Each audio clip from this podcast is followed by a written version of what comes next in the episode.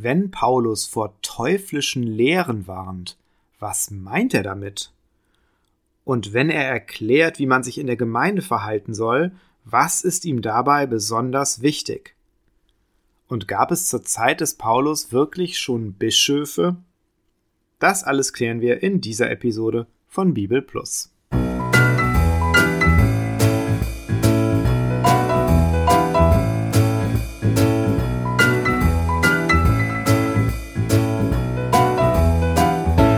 Hier ist Bibel Plus, der Podcast rund um die Heilige Schrift und den christlichen Glauben. Und wir befassen uns heute mit dem ersten Timotheusbrief, der zusammen mit dem zweiten Timotheusbrief und dem Titusbrief die Gruppe der Pastoralbriefe bildet. Hintergrund ist, dass diese Briefe nicht wie die meisten anderen Paulusbriefe an ganze Gemeinden adressiert sind, sondern sich mit Timotheus und Titus an Einzelpersonen richten, die in ihren Gemeinden als Leiter fungierten und damit pastorale Aufgaben wahrnahmen. Zu Beginn des Briefes richtet sich Paulus, ein Apostel Jesu Christi, an Timotheus, meinen rechten Sohn im Glauben. Trotz dieser eindeutigen Grußformel ist die Echtheit des Briefes natürlich umstritten. Manche Kritiker halten den Brief für unecht, weil die Informationen, die wir dort über Paulus und seine Mitarbeiter erhalten, sich schlecht in die Apostelgeschichte und die Informationen aus anderen Briefen einfügen lassen. Tatsächlich aber liegt das schlicht daran, dass der Timotheusbrief deutlich nach dem Abschluss der Apostelgeschichte verfasst wurde. Es ist daher kein Wunder, dass er sich dort nicht einordnen lässt. Außerdem könnte man durchaus fragen, warum ein etwaiger Fälscher sich nicht die Mühe gemacht hat, eine solche Einordnung zu ermöglichen, wenn sie doch die Echtheit des Briefes bestätigt hätte. Das gilt auch im Hinblick auf das nächste Argument. Sprache und Stil der Pastoralbriefe weichen nämlich tatsächlich deutlich von anderen Paulusbriefen ab. Das liegt zu einem großen Teil allerdings darin begründet, dass Paulus neue Themen anspricht und andere Schwerpunkte setzt als in den vorherigen Briefen. Abgesehen davon nicht der wahre Autor, sondern nur ein Fälscher hat eine Stiländerung zu befürchten.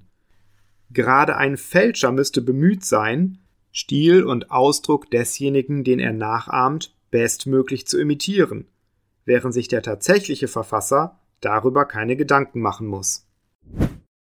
Wenig überzeugend ist auch die Behauptung, der Brief setze sich mit Irrlehren der späten Gnosis auseinander, die zu Lebzeiten des Paulus noch nicht relevant gewesen sind. Abgesehen davon, dass wir über die Entstehung der verschiedenen gnostischen Strömungen viel zu wenig wissen, ist nicht einmal klar, dass sich die Pastoralbriefe überhaupt gegen gnostische Lehren richten. Allein die Verwendung des Wortes Gnosis, das einfach Erkenntnis bedeutet, gibt dafür nichts her. Das Wort wird schon in beiden Korintherbriefen, im Epheser, im Philipper und Kolosserbrief gebraucht. Der Inhalt des ersten Timotheusbriefes lässt dann auch eher vermuten, dass Paulus eine Fixierung auf Nebensächlichkeiten rügt, die nur Streit verursachen, nicht aber eine gänzlich evangeliumswidrige Irrlehre. Ein letzter Kritikpunkt betrifft dann die Ämterfrage. Manche Theologen behaupten, dass der Timotheusbrief eine Gemeindesituation voraussetzt, die es zu Lebzeiten des Paulus noch nicht gegeben habe.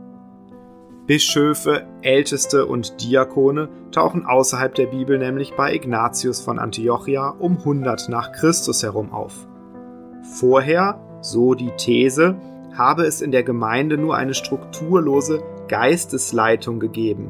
Die im Timotheusbrief beschriebenen Ämter hätten sich erst nach dem Tod des Paulus herausgebildet. Diese These ist allerdings einer sehr selektiven Wahrnehmung geschuldet.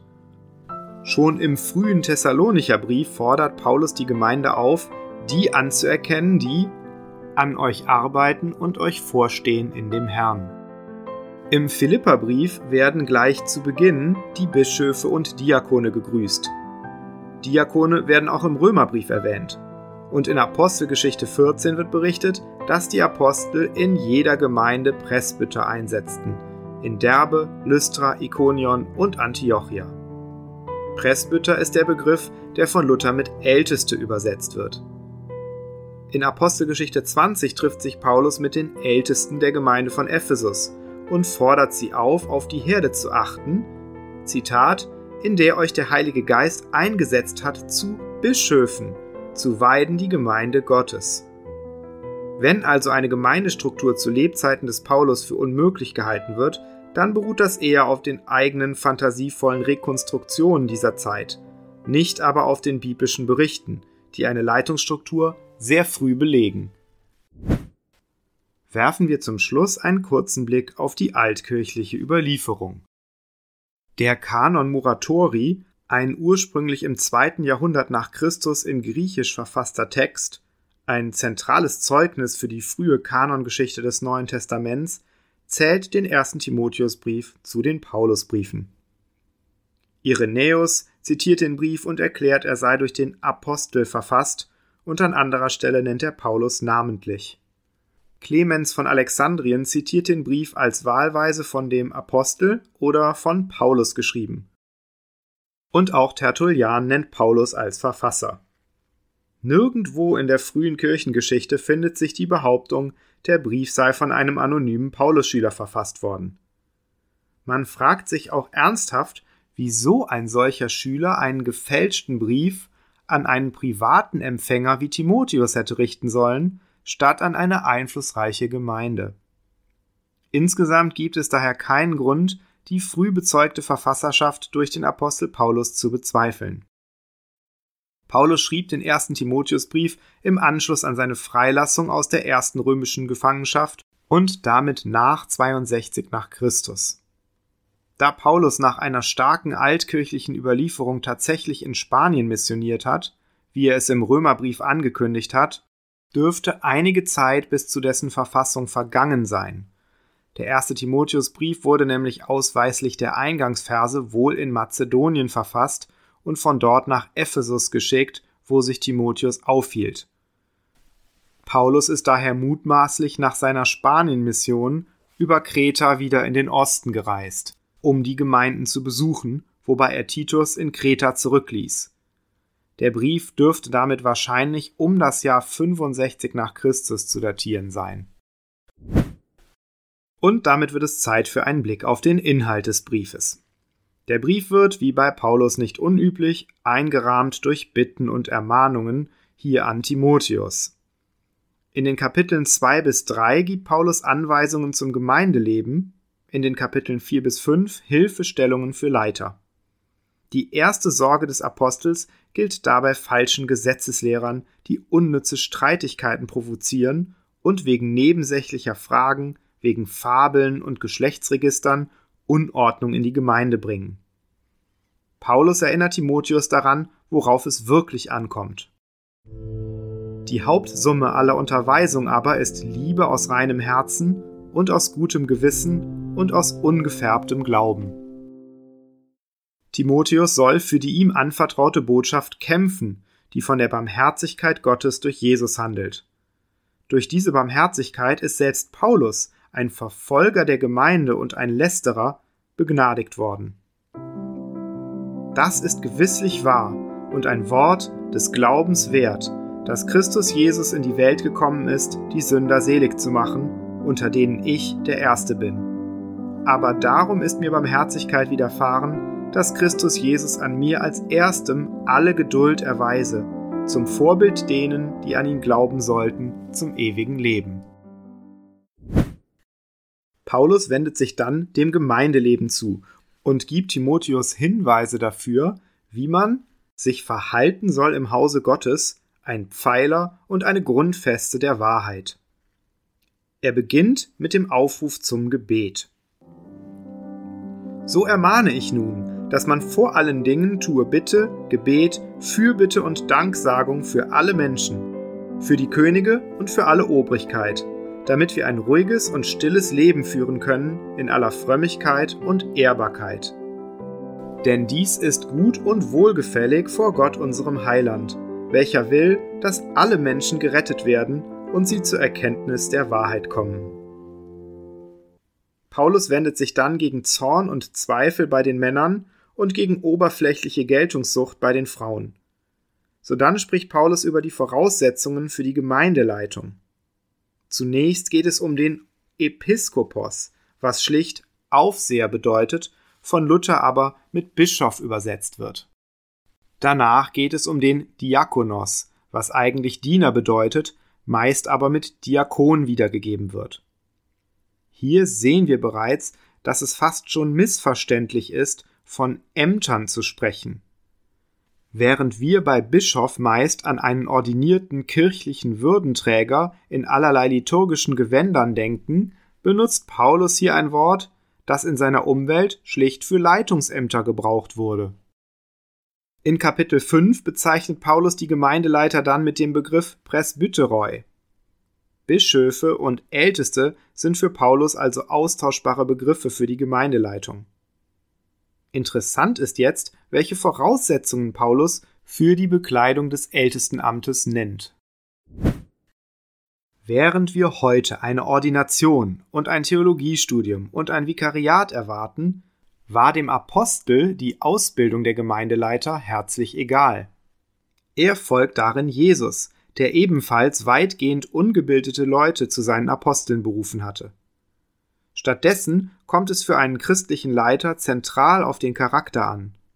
Paulus schreibt Ein Aufseher aber soll untadelig sein, Mann einer einzigen Frau, nüchtern, maßvoll, würdig, gastfrei, geschickt im Lehren, kein Säufer, nicht gewalttätig, sondern gütig, nicht streitsüchtig, nicht geldgierig, einer, der seinem eigenen Haus gut vorsteht und gehorsame Kinder hat in aller Ehrbarkeit. Denn wenn jemand seinem eigenen Haus nicht vorzustehen weiß, wie soll er für die Gemeinde Gottes sorgen?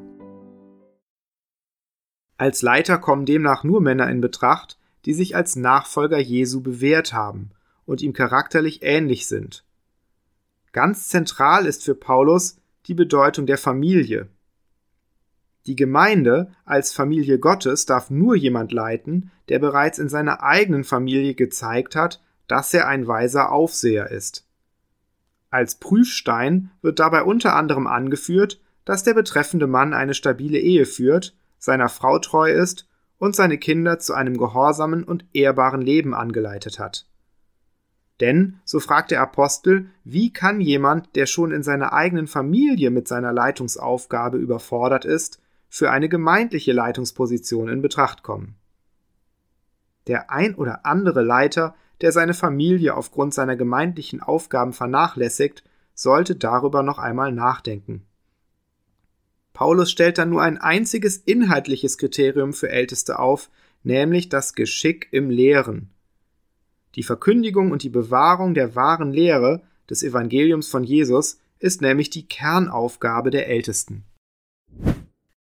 Die Verantwortung der Ältesten setzt neben der Verkündigung der wahren Lehre auch die Abwehr von Irrlehren voraus. Beide Aufgaben spricht Paulus in den Kapiteln 4 und 5 an. Er fordert Timotheus auf, ungeistliche Altweiberfabeln zurückzuweisen. Immerhin wird die Gemeinde von verführerischen Geistern und teuflischen Lehren bedroht. Als Beispiel für eine solche teuflische Lehre nennt Paulus interessanterweise das Verbot zu heiraten. Timotheus und die Ältesten sollen diesen falschen Lehren die Wahrheit Gottes entgegensetzen, dabei aber vor allem auch auf ihre eigene Frömmigkeit achten. Du aber sei den Gläubigen ein Vorbild im Wort, im Wandel, in der Liebe, im Glauben, in der Reinheit. Fahre fort mit Vorlesen, mit Ermahnen, mit Lehren, bis ich komme. Das beinhaltet auch einen liebevollen Umgang mit den Mitgliedern der Gemeinde. Ältere sollen wie Vater und Mutter ermahnt werden, Jüngere wie Schwestern und Brüder. Ältere Witwen sollen versorgt werden, jüngere Witwen nach Möglichkeit wieder heiraten. Gegen Älteste dürfen Klagen nur angenommen werden, wenn mindestens zwei Zeugen zur Verfügung stehen. Zuletzt warnt Paulus vor Reichtum. Der christliche Glaube ist kein Weg, um reich zu werden. Wer Nahrung und Kleider hat, soll sich daran genügen lassen. Diejenigen, die reich werden wollen, fallen in Versuchung und Verstrickung und in viele schädliche Begierden, die Menschen ins Verderben stürzen. Christen dagegen sollen der Gerechtigkeit, dem Glauben, der Liebe und der Geduld nachjagen. Das gipfelt in der Aufforderung an Timotheus Kämpfe den guten Kampf des Glaubens. Ergreife das ewige Leben, wozu du berufen bist und bekannt hast das gute Bekenntnis vor vielen Zeugen. Ich gebiete dir vor Gott, dass du das Gebot unbefleckt, untadelig haltest, bis zur Erscheinung unseres Herrn Jesus Christus. So viel für diesmal. Beim nächsten Mal wollen wir uns den zweiten Timotheusbrief anschauen und darüber nachdenken, was Paulus kurz vor seinem Tod noch besonders wichtig war. Und wir müssen natürlich noch klären, wer eigentlich Timotheus ist. Das erzählt er uns in der nächsten Episode gleich selbst. Ich hoffe, Sie hören wieder rein hier bei Bibel Plus.